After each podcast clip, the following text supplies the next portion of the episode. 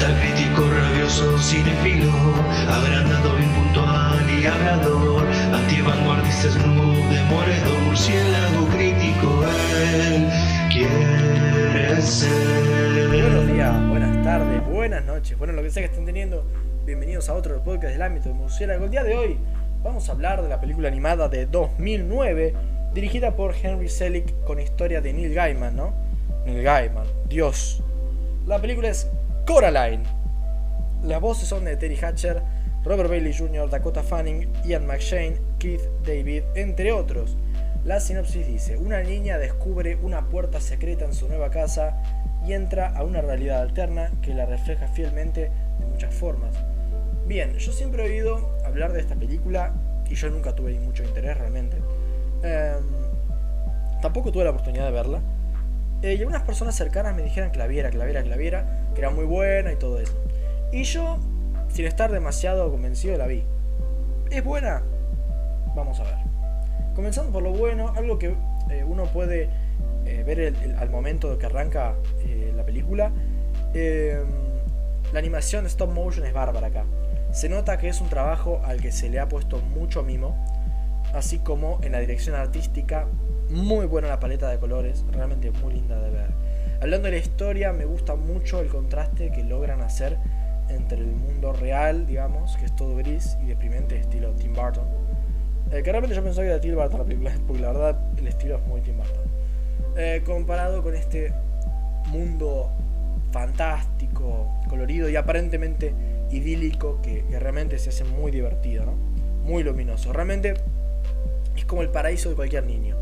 Y en general, mucha creatividad, o sea, ya sea para lo mundano, que está bien hecho, todo gris ahí, todo bien detallado, es un trabajo genial.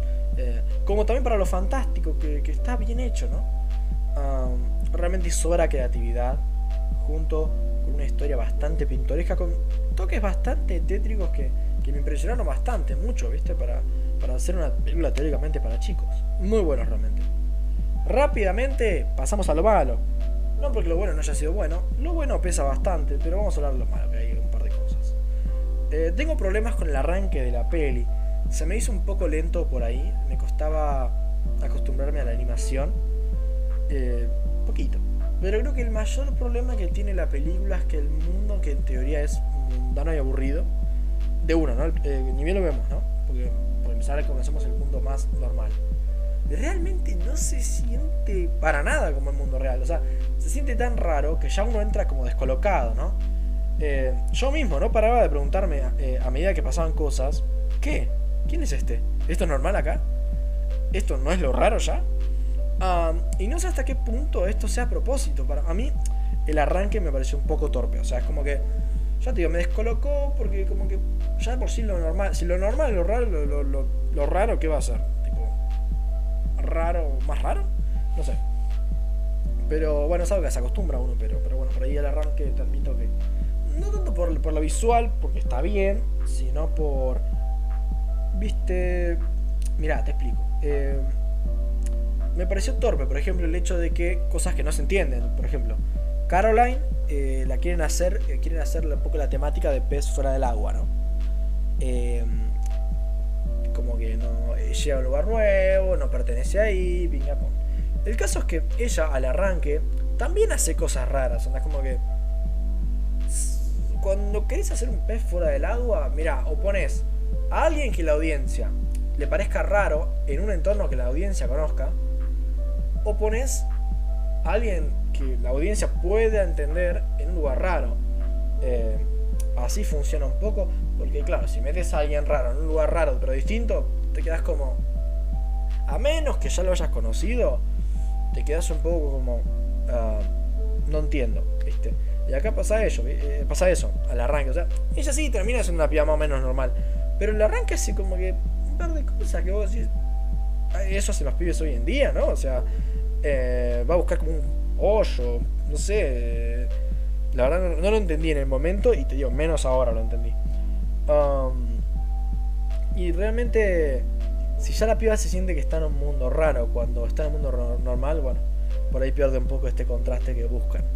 Igualmente luego en la peli, bueno, ya, como les había dicho, como que todo se entiende más, ¿no? El personaje se vuelve más fácil de, encontrar. Eh, siguiendo con las cosas torpes, según yo, de la historia dentro de la misma, eh, están estos personajes secundarios, los vecinos, que realmente, o sea, me gustan, eh, son bastante pintorescos y todo, y como que están, buenos, están, están piola. Pero lo que me molesta un poco es que como que los introducen de una forma muy poco orgánica, ¿no? Casi parece como una fórmula, es como eh, algo establecido, algo, algo establecido que realmente no me gustó demasiado. Es, eh, haces tal cosa, bueno, ver al próximo vecino. Pa, pa, hay que ver al otro vecino. Pa, pa, hay que ver al otro vecino. Y cada, vez, y cada vecino es medio raro, pero una forma, y, y un poco explica, y es raro. bueno, ya cuando lo haces un par de veces ya parece un poco mecánico. Bien. En resumen, aunque con alguna torpeza en el guion, sobre todo al comienzo, Coraline es una historia creativa, con toques góticos, con muchas muestras de asombro, que se hace especial y sumamente entretenida.